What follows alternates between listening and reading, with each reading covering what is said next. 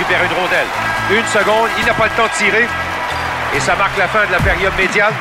Eh bien, Danny, ce but réussi par Kovacevic est important. C'est parti! Bon match! Bonjour mesdames, messieurs, bienvenue à cette première édition du balado Bon Match. Bonjour Danny. Salut Martin. Alors Bon Match, c'est le premier d'une série de 26 balados qui va couvrir toute la saison régulière du Canadien de Montréal. Et quand l'équipe entrera en série, nous y serons également, bien évidemment. Qu'est-ce que c'est bon match? Danny, c'est un prolongement de nos émissions d'avant-match, de nos entractes et de nos reportages pendant la fenêtre d'un match de hockey qui dure à peu près trois heures à la radio. Euh, on n'a pas le temps nécessairement de développer sur des thèmes précis. L'actualité de l'équipe, l'actualité de la Ligue nationale nous amène des points de discussion qu'on va développer pendant les 26 épisodes de Mon Match. Ouais. Il y a aussi les après-matchs parce que souvent il se passe des choses durant le match. On a quand même une fenêtre qui est très, très, très serrée après les matchs. Donc, euh, ça nous permet de, de revisiter des thèmes, euh, des thèmes qui nous, euh, qui nous ont interpellés, qui nous intéressent. Fait que, moi, je pense que ça va être intéressant pour les gens de, de, de nous entendre à propos de, de, de certains sujets assez chauds. puis souvent, malheureusement, durant le match ou après le match, on n'a pas beaucoup de temps. Alors, à chaque lundi, vous pourrez entendre une récapitulation de la dernière semaine, mais aussi des éléments marquants qui nous permettent d'aller plus loin, de discuter et d'approfondir ce que vit l'équipe au quotidien et les tenants et aboutissants des décisions, autant de l'entraîneur que de la direction de l'équipe. Danny, au cours des derniers jours, le Canadien est allé en Californie. Une séquence de quatre matchs consécutifs sur la route qui va se terminer mercredi qui s'en vient à euh, Columbus contre les Blue Jackets. Mais ce voyage a commencé à Anaheim. Après une séquence de quatre défaites consécutives, il y avait urgence de gagner. Martin Saint-Louis, dans ses points de presse, a parlé euh, d'élever les standards parce que les joueurs eux-mêmes avaient placé certains standards, battant Boston euh, précédemment, alignant quelques victoires. L'entraîneur a haussé le ton même à l'entraînement et il a demandé des choses précises à ses joueurs pour qu'on obtienne un meilleur niveau de compétition. Ben c'est sûr parce qu'au départ, les deux matchs, euh, précédents ce voyage, l'équipe accorde 40 tirs et plus à l'adversaire. On a fait l'exercice ensemble. Le Canadien, depuis le début de la, saison, a donné de façon très régulière, neuf fois sur euh, euh, les 17 matchs, entre autres, ou avant le début du voyage, on donnait plus de 14 tirs par match dans une période à l'adversaire. Dans une seule période. En moyenne, le Canadien en donne 33. C'est la moitié des, des, tirs dans une seule période. Après, comment peux-tu demander à tes joueurs de la régularité, de la constance dans l'effort? Tu tellement donné dans une période pour défendre et pour le gardien et la défensive qui déjà est assez vulnérable et ça a rendu la, vie assez difficile. Donc ça faisait partie, je pense, des, des, euh, des objectifs pour ce voyage. Le match des Ducks, un moment fort. Comme c'est souvent un gardien de but qui sort le Canadien du trouble, Samuel Montembeau nous a rappelé Carey Price. Cette rondelle circule à Strom, il n'arrive pas à sortir. Fowler revient chez lui. À la gauche de son gardien, dégage au centre. On sait, une attaque à deux contre un. McTavish encore, transversal, le tir. Quel arrêt! Montembeau avec la mitaine! Comment il a réussi cet arrêt? Wow! C'est la deuxième fois qu'il réussit un arrêt de la sorte. Et le deuxième est encore plus beau que le premier. Vetrano n'en revient tout simplement oh! pas. Il a été volé. Wow! Quel arrêt!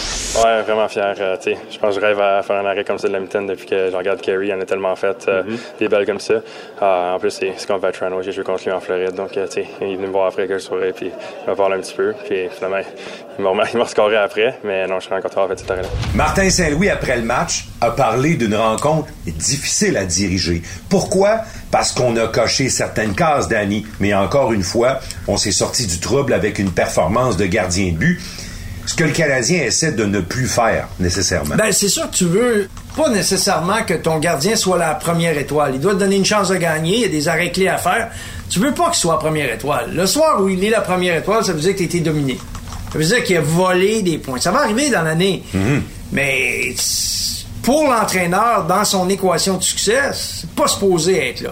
Et tu sais, ça a été difficile parce qu'il a dû couper son banc. Oui. Euh, il a pas l'habitude de faire ça. Il a l'habitude de faire jouer tout son monde. Puis, euh, il a- écoute, c'est normal. Si tu veux gagner des matchs, il y a des soirs, il y a des joueurs qui l'ont moins. Euh, tu es obligé de prendre ce genre de décision-là. Alors, Martin Saint-Louis le fait. Euh, c'est venu supporter le travail de son gardien. Ils ont gagné un match extrêmement important. C'était la première fois que les Canadiens avaient quatre défaites de suite. Là. Oui. Puis, euh, écoute, comme on disait tout à l'heure, là, les valves étaient ouvertes, les 40 tirs et plus, il fallait éliminer ça. Ça a été le cas ce soir-là. On a besoin de victoire ce soir, tu sais, puis euh, on va regarder le vidéo. Je sais, on a beaucoup de choses à corriger, euh, mais l'effort était là, tu sais. Mais euh, euh, ça a été excellent. Euh, on- je trouve qu'on s'est, on s'est battu, euh, même dans l'imperfection qu'on avait à soir. Ça n'a pas été un match euh, facile en arrière du banc. Euh, euh, euh, mais c'est pas une ligue facile, je le dis toujours. Puis ce ne sera pas toujours des Picasso. On a trouvé une manière à soir. Puis on va corriger les erreurs. Et c'est important de gagner à San Jose parce que le Canadien se frottait à la pire équipe de la Ligue nationale. Puis là, pas la pire équipe proche de l'avant-dernière, la vraiment pire équipe de la Ligue nationale. Statistiquement, c'est une équipe qui est- va établir probablement à la fin de l'année un record euh, dans la médiocrité du différentiel si la tendance se maintient, Danny. C'est moins 55 déjà, imagine. Alors, puis on n'est pas à la mi-saison. Ça a pris six tireurs en fusillade pour s'en sortir. Ça a pris encore une fois une performance de 30 arrêts plus pour Caden Primo. Euh, et ça a pris beaucoup d'efforts, beaucoup de patience pour l'entraîneur. Encore là, Martin Saint-Louis avait réuni Caulfield, Dvorak et Slavkovski. Ça a fini par payer. Et Caulfield, enfin, a marqué son deuxième but à 5 contre 5. Le premier datait du match d'ouverture le 14 octobre dernier contre les Blackhawks de Chicago. Ça n'a pas été un grand match pour le Canadien, mais ça prenait une deuxième victoire, puis il fallait battre la pire équipe. Ben, je trouve que c'est une ligne que, euh, depuis que je les ai mis ensemble, euh, euh, je vois des bonnes choses. Puis hier, puis la dernière match à soir, c'était une bonne ligne pour nous autres. On de rester à la tâche. On a eu un très bon début de match. La glace était penchée. On, après, on a pris une punition, puis on a perdu le momentum. Puis ça, c'est quelque chose qui- qu'il faut, euh, qu'il faut travailler là-dessus, de reprendre le momentum, puis de, euh, euh, de, de- de- de- de revenir aux choses qu'on faisait bien. Oh, oui, tu vois que cette année, c'est une belle progression. De- tu recules d'un an. là. Euh, c'est une belle progression. Cela a fait jouer un excellent match. Ben, il fallait absolument battre cette équipe-là. Tu sais que cette équipe-là avait été rossée 7 à 1 là, euh, quelques jours auparavant ou la veille. Mais euh, bon, quoi qu'il en soit, lorsque tu te fais battre 7 à 1, tu, tu veux pas que ton équipe se contente de dire que ça a été un mauvais match. Tu veux rebondir. Alors, c'est sûr que du, du côté de du côté de San Jose, c'était clair qu'elle allait jouer un bon match. Mais le Canadien, c'est une meilleure équipe que San Jose. Il fallait. La, pire chose, c'était d'être surclassé au niveau de l'effort. Et c'était le message de l'entraîneur. L'effort, les bagarres euh, à un contre un. Gagner le match à 5 contre 5. Écoute, San Jose au différentiel, c'est moins 33 à 5 contre 5. Imagine, on est à 20, 20 matchs dans la saison, moins 33, Martin. Alors, si tu gagnes le match à 5 contre 5 contre cette formation-là, normalement, tu te places en situation Ouais. de succès, ce qu'on a réussi à faire chez le Canadien. Puis c'était vraiment essentiel d'aller la chercher. Le prochain tireur, Fabian Zetterlund contre Caden Primo. Il y a un but de chaque côté. Deuxième tireur des Sharks, saisit la rondelle. Voilà Zetterlund. Il change de direction. Coupe dans l'enclave. Tire frappé. Bel arrêt. Primo avec la mitaine. Il n'a rien donné là-dessus. C'est quoi ça? C'est rare qu'on voit un tir frappé comme ça. Jesse Ilonen. Sixième tireur du Canadien. Il s'amène rapidement au cercle gauche. Coupe dans l'enclave. Il dribble. Il feinte. Il lance un coup. Jesse Ilonen donne la victoire aux Canadiens.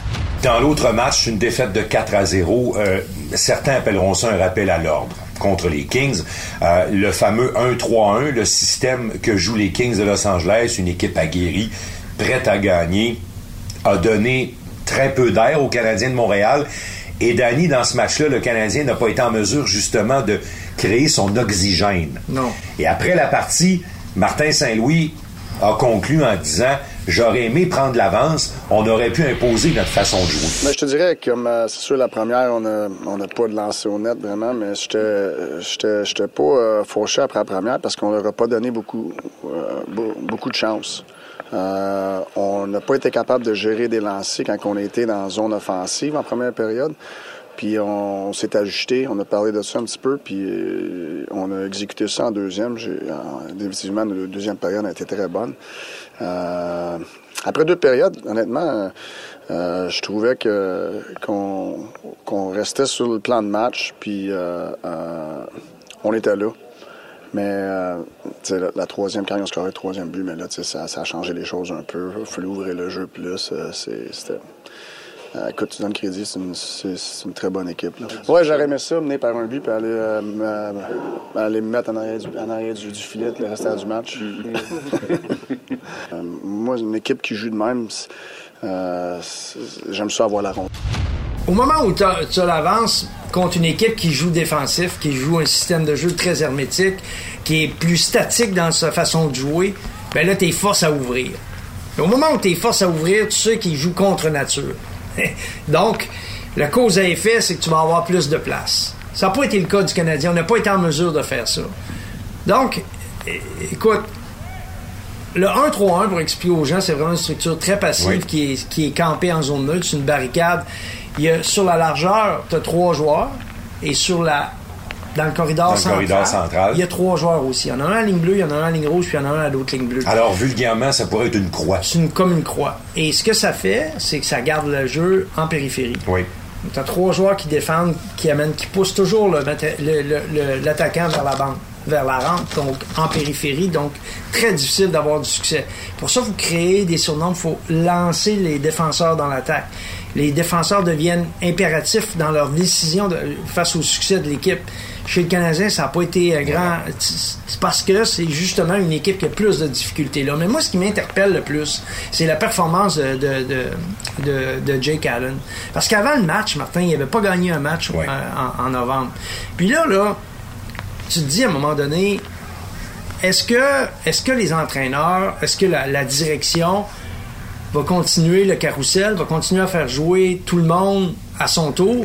Parce que ça, si ça arrive, là, écoute, on sortira pas du pétrin, là. Est-ce que c'est nécessaire de faire jouer les trois gardiens de but de façon égale quand on a trois, Danny? La question que va devoir se poser peut-être le Canadien à ce stade-ci, c'est ça. Tu parles des chiffres de Allen qui sont en baisse. Contrairement à Primo et Montembeau, dont le jeu se stabilise de plus en plus. Alors, est-ce qu'il y en a un qui fait plus que sauter son tour, c'est-à-dire qu'il s'en va carrément sur les lignes de côté tant que les deux autres n'auront pas une défaillance? Est-ce qu'on est rendu là? Ben, moi, je, serais tenté de dire qu'il faut aller au mérite un peu plus. Parce que depuis le début et depuis l'arrivée de l'entraîneur, puis nous, on achète ça parce qu'on comprend qu'est-ce qu'ils veulent faire, puis on le mhm. partage avec les auditeurs, puis avec les partisans. On veut bâtir une culture. Mais moi, dans la culture, il y a une notion de cohérence, d'être il faut, il faut que ce soit méritoire. Tu peux pas donner du temps de glace à outrance à un joueur qui ne produit pas. Tu sais, à un moment donné, il faut que ça arrête à quelque part. Tu te dis, OK, bon là, comment on fait pour. Est-ce qu'on crée un niveau de compétition chez les trois gardiens, puis on dit, si tu gagnes ton match, euh, il va avoir une évaluation par l'entraîneur des gardiens, puis tu vas, il, va rester dans, tu vas rester dans le match. Est-ce que, est-ce que, est-ce que est-ce qu'on continue de travailler de cette façon-là, puis on, accepte que euh, le vétéran qui est en, en perte de vitesse, d'une certaine façon, devienne un petit peu plus un fardeau dans le contexte quand tu veux développer deux jeunes gardiens? Mais le vétéran, tu essaies de l'échanger aussi. Ça aussi, c'est pas évident. Parce qu'un gardien qui t'arrête de jouer, euh, sa valeur s'est terminée. Déjà que le contrat de, Allen place dans une situation où l'équipe qui va le prendre euh, va avoir des aménagements à faire, ça réduit le nombre d'équipes potentielles pour obtenir ses services. Si ce n'est qu'on prend pour acquis que c'est le plus vieux qui va partir éventuellement, ça devient de plus en plus logique, n'est-ce pas? C'est tout à fait, mais, mais je, je te ramène encore la même affaire.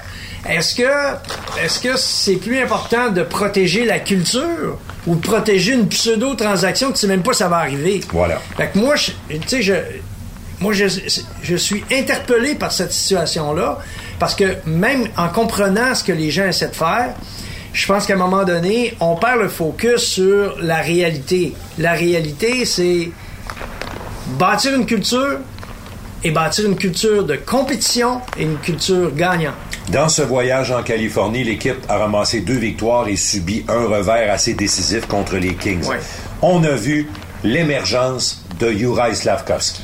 C'est pas encore spectaculaire, il sera pas joueur de la semaine dans la Ligue nationale, mais on commence à voir un Slavkovski qui se définit, Danny, et tu as dit dans quelques-uns de nos reportages, parce que sa plus belle performance, ça a été contre San Jose, parce que Cole Caulfield a marqué le but égalisateur, Slavkovski l'a préparé, et dans le but qui ramenait l'équipe dans le match, c'est Slavkovski qui va devant le but et qui permet à Kovacevic de tirer sur un gardien qui voit absolument rien.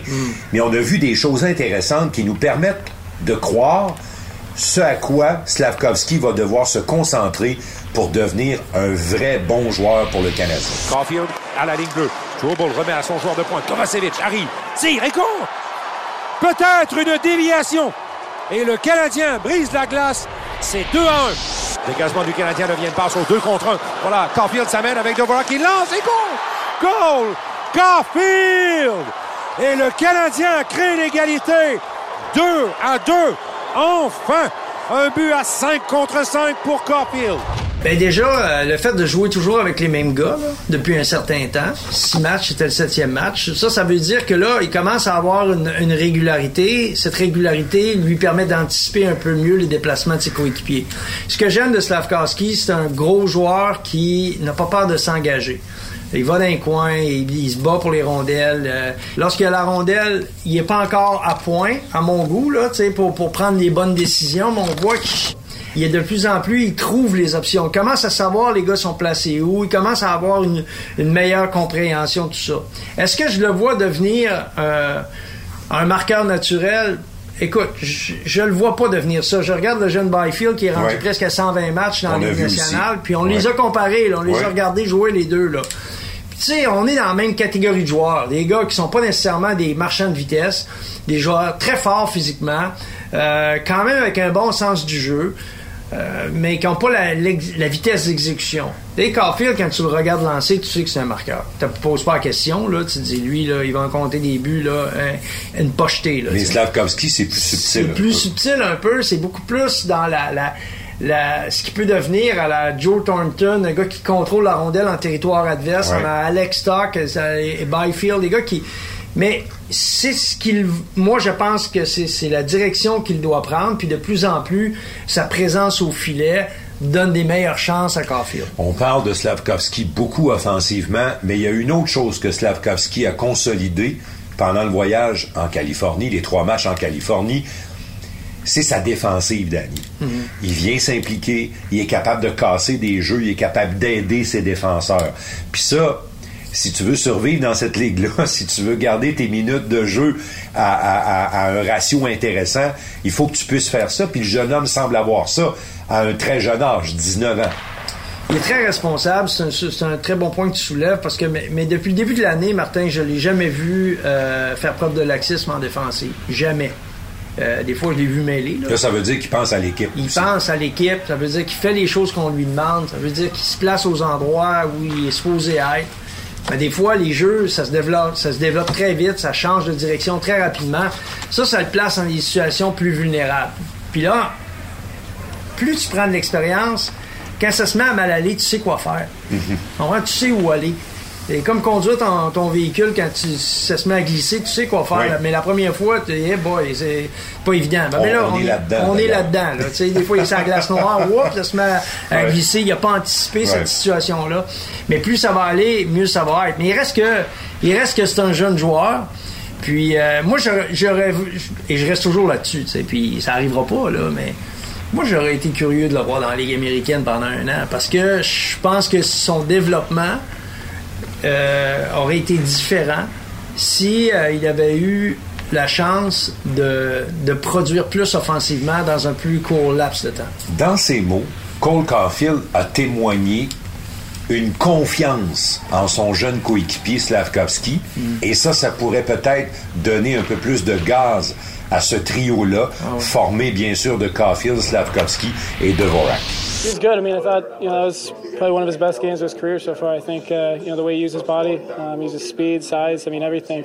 It was uh, it was fun to watch. He created a lot of chances, and you know I felt like we were playing in the ozone a lot. So um, that's credit to him. You know, he had good wall play tonight. Obviously, made a, a bunch of great plays, and um, you know, obviously happy with the two points. But you know, it's good for him and his confidence going forward. On va parler de développement tantôt, Danny, avec Léo Carlson, qu'on a croisé à Anaheim. Ouais. Mais je veux qu'on parle de quelques éléments de ce voyage du Canadien, dont l'inertie offensive de Josh Anderson. Josh Anderson euh, travaille, oui, il n'y arrive pas grand-chose. Il est honnête, il répond aux questions des médias euh, à deux ou trois reprises dans les mails de presse. Il a affronté les questions sans se défiler. Mais à un moment donné, quand un joueur ne produit plus, est-ce que c'est le temps de lui faire faire un pas de recul? Est-ce qu'on baisse ses minutes? Qu'est-ce qu'on fait? Parce qu'il faut arriver à des choses concrètes. Le, bonhomme a de bonnes intentions, mais pas de résultats. La première chose, là, qu'est-ce qu'on essaye d'accomplir avec lui? Parce qu'à un moment donné, après un certain temps, de fermer les yeux sur les résultats, ça devient contre-productif. Parce que le joueur lui-même, il ferme pas les yeux sur- sur les contre-performances. Lui, il n'a pas de résultat ici. Alors, moi, je pense que l'avantage numérique, c'est la place où tu mérites de jouer, de par ton statut, ton salaire, ça c'est correct, là. Oui. Mais mais il y a une production. C'est pas, c'est pas quelque chose de garanti. Surtout quand tu es en train de bâtir quelque chose. Tu es en train de te bâtir, là, bâtir une culture, etc., etc. Ben, pourquoi Josh est sur l'avantage numérique de façon systématique? fait 21 matchs, il n'a pas marqué, Martin. C'est sa plus longue disette en carrière, Danny. Oui, c'est la deuxième fois que ça arrive. C'est arrivé une fois avant qu'il soit euh, échangé euh, à Columbus. Puis là, c'est la deuxième fois. Et il s'en va, il s'en va à Columbus. On espère que ça va lui donner un petit quelque chose. Oui, mais, mais, mais le point, le point, Martin, c'est juste sur la destination. Ouais. Où est-ce qu'on s'en va avec l'équipe? La destination. Parce que des fois, tu prends des décisions pour plus tard. On a parlé des gardiens tantôt, probablement qu'on est là-dedans. là. Oui. On est dans une décision pour plus tard. Mais le, le coach, là, moi, je, je, je- à un moment donné, je, je compatise avec le coach parce que l'entraîneur, lui, il est dans le maintenant. Il est dans le tout de suite, il est en train de bâtir quelque chose, puis il, il est tributaire de résultats. Il en a besoin de ces résultats-là pour vendre ses affaires aux joueurs. Alors, à un moment donné, là, de travailler fort, puis il arrive rien, puis euh, tu continues d'utiliser ces gars-là dans les, les- les situations qui pourraient faire la différence dans un match, ça m'interpelle beaucoup. Alors, Danny, en conclusion sur Josh Anderson, c'est de l'envoyer sur le quatrième trio. Mais s'il fait pas la différence, faut le placer sur un trio où il va être moins exposé. Alors, il y a toujours l'aspect du salaire qui arrive par-dessus ça. Qu'est-ce que tu en penses en Ben, il y a les deux, il y a, y a toutes sortes de philosophies. Euh, on le garde là parce qu'on lui donne une chance de s'en sortir, on le supporte, ça va.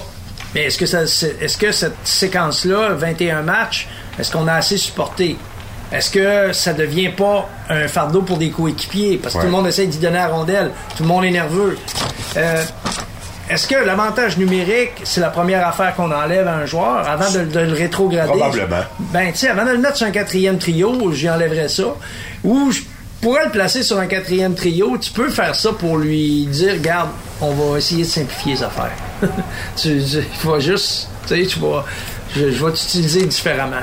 Sans te placer sur un trio en particulier. Ou carrément sur un quatrième trio. Donc, il y a, différentes étapes. Mais, mais moi, pour moi, le joueur qui va en avantage numérique, Martin, je comprends la patience des, entraîneurs, mais à un moment donné, ça a aussi une répercussion dans le vestiaire lorsque on n'a pas ces résultats-là. La mise en jeu gagnée par McTavish. À la pointe maintenant. On revient au cercle gauche. Ah non, c'est pas assez court. Le tir de Léo Carlson redirigé à la porte droite par McTavish. Et c'est 2 à 1. Les Ducks brisent la glace. Comme dirait l'autre, ça n'a pas été long. Écoute, Martin, euh, là-dessus, là, on, on va, on, va quand même, on va quand même rendre crédit. euh, rendons à César ce qui appartient à César. Le jeu a été euh, magnifiquement orchestré. très, très, très, très bonne circulation de rondelles. Et le jeune Carlson a vraiment visé. Visé Oh oui. à la palette euh, Bien fait. euh, de McTavish, mais on a laissé McTavish seul pour une fraction de seconde. Il, voulait, il voulait y avoir cette euh, permutation, rotation entre Kovacevic et Goulet, mais Goulet est arrivé trop tard. Les Ducks d'Anaheim ont repêché un très bon joueur de hockey. C'est un joueur de centre de 6 pieds 4 pouces, Léo Carlson. Il est à peine âgé de 18 ans. Il a fait l'équipe au camp d'entraînement, mais Pat Verbeek dit Tu vas rester avec nous, mais tu vas jouer à temps partiel. Jusqu'à maintenant, les Ducks, à la mi-saison, à 20 matchs, Léo Carlson a joué 14 parties. Il en a manqué 6. Un contributeur intéressant parce que sur 14 parties jouées, il est allé chercher 9 points, dont 6 buts. Et contre le Canadien, il nous a montré des flashs qui sera un joueur extraordinaire si on parvient à bien le développer. Et l'entraîneur de l'équipe, Greg Cronin, à qui j'ai posé la question de le faire jouer à temps partiel. Est-ce qu'on retourne pas à l'époque où, à Montréal, des Scotty Bowman ou des Jacques Lemaire entraient des joueurs comme ça, en leur faisant sauter des matchs? I don't think it's an old school. I think it's actually a really interesting dynamic where the sports science you know, has evolved um, to a point now where we're engineering athletes. Okay, so you know you see it through the analytics in the game, right? That stuff was never a conversation when I was coaching in the Islands in 1998. We didn't have we didn't have pregame meals for God's sakes back then, right? so when you have sports science involved and it's really rooted into their summer training and it goes into the development of players physiologically, I said there's there's like legitimate, credible information that would lend somebody to to visit a plan like Leo's on. Whether it's right or wrong, I don't know. But when the sports science gets together with management and they see things uh, that maybe I'm not seeing as a hockey coach yeah. that'll benefit his growth, then I buy it. I buy into it. Uh, Leo Carlson's going to be a star in this league. Uh, he's still growing. I mean, you, you saw him; he doesn't even shave it. You know, he's a young kid. So, like, there's a there's a there's a reason that we're doing this, and I think it's valid, and I I accept it, and I'm I'm really looking forward to coaching Leo for another decade in this league. I'm asking this question because we we've seen that in Montreal with Jacques Lemaire and and, and, and Scotty Bowman, and at that time there was no there was no numbers like that. Yeah. You know, yeah, I didn't know. I'm asking the question. Yeah, I didn't know what they were doing then. I don't. I don't really know, but I think that everything that we're doing is in the best interest to, for Leo Carlson. Danny. Eh ben écoute, c'est sûr que l'époque du la grande, les grandes époques du Canadien. Le purgatoire. Le purgatoire. On appelait ça le purgatoire. Ben oui, ben oui. Puis mais, Mario Tremblay, Guy Lafleur, tout le monde a passé par le, pur, le purgatoire. Oui, puis, puis ça, et ça jouait dans les rangs mineurs Ben aussi. oui. Ça passait du temps dans les rangs Mais mineurs. pas Carlson. Il joue pas dans les rangs mineurs. C'est ça. Alors, il faut se poser la question euh, pourquoi, pourquoi en haut à temps partiel et pourquoi pas en bas à temps plein? Oui. Tu sais, t'es là, tu te poses la question, tu dis Qu'est-ce bon, qui est mieux? Qu'est-ce qui est mieux? Bon, la première chose, c'est que des fois, tu te dis est-ce que le joueur est assez bon pour jouer dans la Ligue nationale? Ou est-ce qu'il est trop bon pour jouer dans la Ligue américaine? Je pense que Carlson est assez bon pour jouer dans la Ligue nationale. Hmm. Mais, mais eux disent pas tous les soirs. C'est ça l'équation qu'ils font, Danny? Ben, l'équation est, double. Les autres, ils disent, s'il joue dans la Ligue américaine, il va jouer tous les soirs parce qu'il est assez bon pour être le- le difference maker, le gars qui va faire la différence. Mais, mais il va passer moins de temps au gym. En fait, il passe zéro temps au gym. Nous, ce qu'on veut, c'est on veut poursuivre son développement. On veut s'assurer que ce gars-là continue de travailler en dehors de la glace, d'avoir des sessions d'entraînement, d'avoir une progression constante sur le plan physique, parce qu'on trouve que physiquement, il lui manque pour être où il doit être, il lui manque peut-être une- de la masse musculaire, il lui manque de la puissance. Alors, il faut continuer de développer ça. Il était habitué de jouer sur des grandes glaces, là, il joue sur des plus petites glaces. Ouais. C'est plus exigeant sur le plan physique. Il dépense plus d'énergie par minute, par match. Donc, il va avoir un ralentissement plus rapide. Et donc, lorsque l'entraîneur parle des statistiques avancées, puis nous parle de- de- d'une situation qu'on a évaluée, Oui. c'est très intéressant parce que ça ouvre Oui. la porte à dire est-ce que c'est nécessaire que ton jeune joueur qui est en devenir joue les 82 matchs? Oui, puis euh, le débat euh, a déjà eu, eu, euh, eu place aussi. Est-ce qu'on doit reposer des joueurs vedettes? Le basketball commence tranquillement à faire le même exercice que les grands clubs euh, d'Europe au soccer et au rugby. Ils reposent les joueurs vedettes. Mais écoute, là, c'est parce que le prix des billets ne baisse pas. Ça m'amène une question, Danny. Léo Carlson est le premier choix des Ducks d'Anaheim. Il n'est pas le premier choix des Maple Leafs de Toronto, des Rangers de New York, parlez-en à Alexis Lafrenière, ou encore du Canadien de Montréal, parlez-en à Juraj Slavkovski. Est-ce que ces décisions-là sont plus faciles à prendre dans un marché où le club est médiatiquement un peu plus anonyme et que la chaleur, l'intensité, la passion des partisans est moins là? Ben, la question, elle est, elle est légitime, Martin. C'est sûr que la- les marchés les plus chauds vont, euh, vont placer l'entraîneur, le joueur sur le grill beaucoup plus vite que dans Ouais. des marchés comme Anaheim. Et, et les directeurs généraux. Et en plus, oui, oui, exactement. Plus, plus souvent, plus souvent qu'autrement, c'est un an, deux ans après. Ouais, c'est ça. Mais moi, tu sais, je- je- je- j'essaie de, le- de le voir à l'envers. J'essaie de me dire, bon, euh, si c'est décidé en début de saison que le jeune va jouer 60 matchs, Oui. Approximativement, les gens se posent plus la question quand est-ce, ah, ils, viennent pas voir l'entraîneur dire, euh, ça, fait, ça fait 15 matchs que Slavkovski n'a pas marqué. euh, non, on, ils savent qu'il est en développement.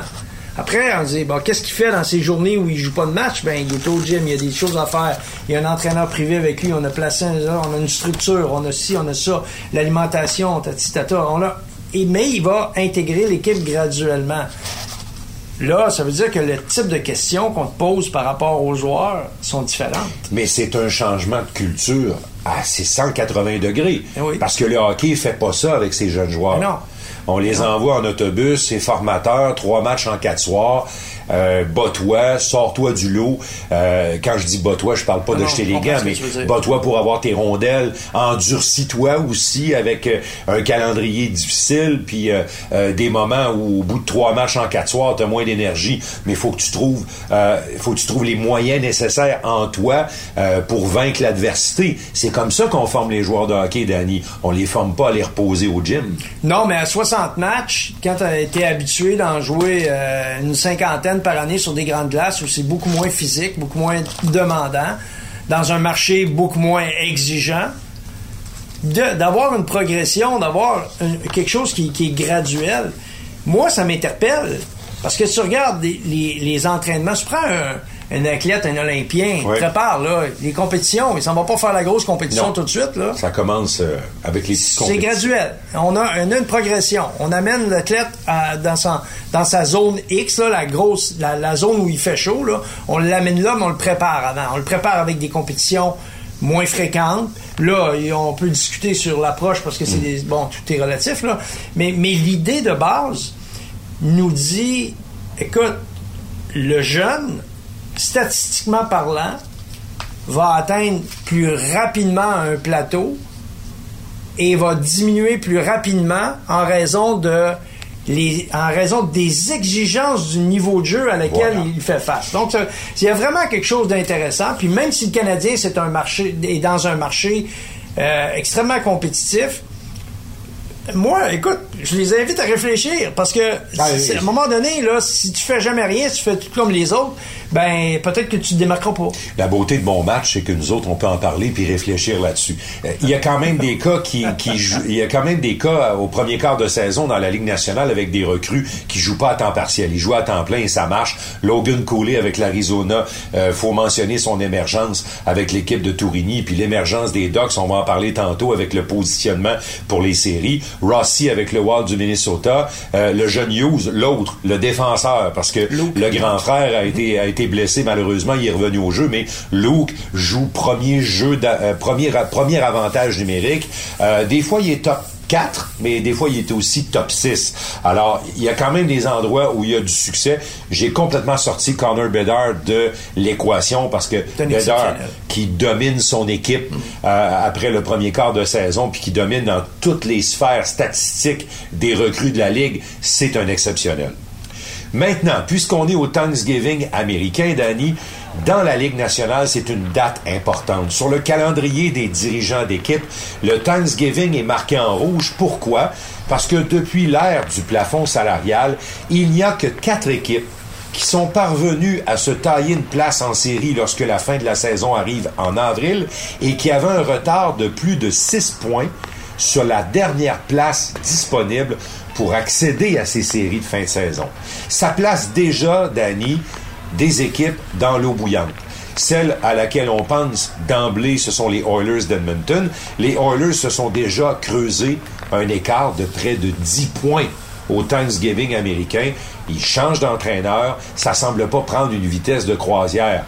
Euh, je répète, il y a seulement quatre équipes qui l'ont fait, dont les Blues de Saint-Louis la dernière fois en 18-19. Mais les Blues avaient des matchs en main. lorsqu'ils ils ont amorcé leur remontée. Les sénateurs ont tenté de remonter. Euh, ils sont arrivés proches, mais ils n'ont pas réussi. Même chose pour les sabres de Buffalo. Alors, passer proche compte pas quand vient le temps des séries. Le Thanksgiving américain place qui dans le trouble, Danny? Ben, il y a des équipes. Je vais commencer dans l'Est, si tu veux, parce que c'est peut-être plus intéressant pour les gens qui nous écoutent. L'Est, euh, au départ, euh, parmi les équipes vraiment dans le trouble, la première, c'est évidemment New Jersey.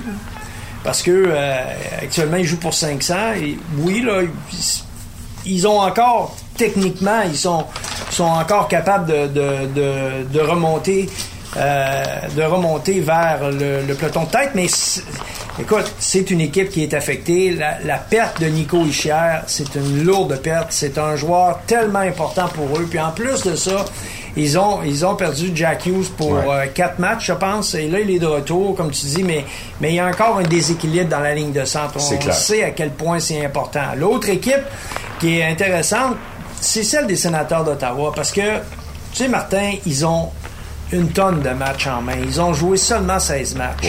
Et, euh, et eux aussi jouent pour 500. Donc moi, là, 500, 550, c'est des équipes qui, ont, qui peuvent espérer euh, revenir dans la, dans la course. Alors, quand le pourcentage est bon, euh, c'est possible. Quand tu as des matchs en main, les Blues l'ont prouvé, c'est possible. mais il y a quand même des équipes euh, qui offre un profil très intéressant. Dans l'Ouest, là, je pense aux Ducks d'Anaheim qu'on a vu cette semaine contre le Canadien. Surtout les Coyotes de l'Arizona. Statistiquement parlant, ils ne sont pas dans le portrait des, huit premières équipes de l'Ouest au Thanksgiving, mais ils sont tellement prêts. Et, j'insiste sur l'Arizona parce que pour notre ami Tourigny, ce serait un tour de force incroyable de placer cette équipe-là en série. Euh, euh, c'est tout à fait possible pour eux. Ben oui, ça l'est, Martin, parce que Seattle a joué deux matchs de plus que, que l'Arizona. Donc, Seattle actuellement est, fait partie des équipes qui passent au balotage, mais ils sont leur, leur pourcentage est 477. Ça veut dire que c'est en dessous de ce que ça va prendre pour rentrer en série. Mais excuse là, mais il faut que tu sois en haut de 500 pour rentrer en série. Puis actuellement, les Coyotes sont à 500. Euh, c'est une équipe qui, euh, qui joue mieux défensivement que celle de Seattle, le Kraken. Mais il euh, n'y a rien de joué là, parce que tu as, quelques équipes qui se pointent, qui ont des, quand même des séquences un petit peu plus intéressantes euh, par les temps qui courent dans l'Ouest. Mais euh, tu as raison. écoute, le, le, drame, c'est, c'est, il est à Edmonton, le drame. Euh, en terminant, Danny, sur cet état de fait, euh, est-ce que tu vois dans les prochaines semaines, parce que le temps des fêtes est aussi un moment euh, très important dans le déroulement, ça, ça, nous amène à la mi-saison. dans le passé, on a vu des, des équipes changer d'entraîneur à la mi-saison. des transactions, ça s'est déjà vu, mais c'est avant le plafond salarial. C'est plus difficile de faire des échanges maintenant. Tu vas faire un petit échange, puis là, ça devient quelque chose de, de très bon pour ton équipe, mais c'est plus rare. Est-ce que tu vois arriver à la période des fêtes euh, d'autres congédiements sur cet état de fait? Des équipes qui vont peut-être avoir encore le temps de rattraper le retard et vont penser qu'un nouvel entraîneur va amener un souffle. Puis là, je pense euh, d'entrée de jeu aux sénateurs d'Ottawa. puis quand je pense aussi à transaction, je pense aux Hurricanes de la Caroline qui doivent absolument solutionner leurs problèmes devant le filet parce que sans ça, ils vont dégringoler. Aussi bon soit-il en avant et à la défense, ils vont dégringoler. Est-ce que tu vois des décisions importantes dans les deux, trois, quatre prochaines semaines? Chez les équipes qui sont déjà dans le trouble? Oui, je vois euh, certainement des, décisions à Ottawa. Parce que je pense que là-bas, euh, la situation euh, maintenant, avec un Lauer qui est là, c'est complètement différent. Lui est très près de l'équipe. je pense que les, exigences ont augmenté de façon considérable. Euh, donc, euh, je, peux voir qu'à cet endroit-là, il pourrait avoir un changement d'entraîneur. À part ça, dans les changements d'entraîneur, écoute, j'en doute. Je, pense que tout le monde euh, est assez à l'aise avec, avec le gars derrière le banc. Il y a Buffalo qui demeure pour moi une, situation. Une énigme encore. Exactement, très énigmatique. mais force est d'admettre que le, le, le sujet du jour, Martin, c'est les gardiens de but c'est les gardiens de but parce que c'est pas pour rien que ça revient constamment, le nom de Jake Allen revient constamment, que tout le monde regarde, parce que partout, là, on regardait l'autre soir, l'autre après-midi, au dernier match.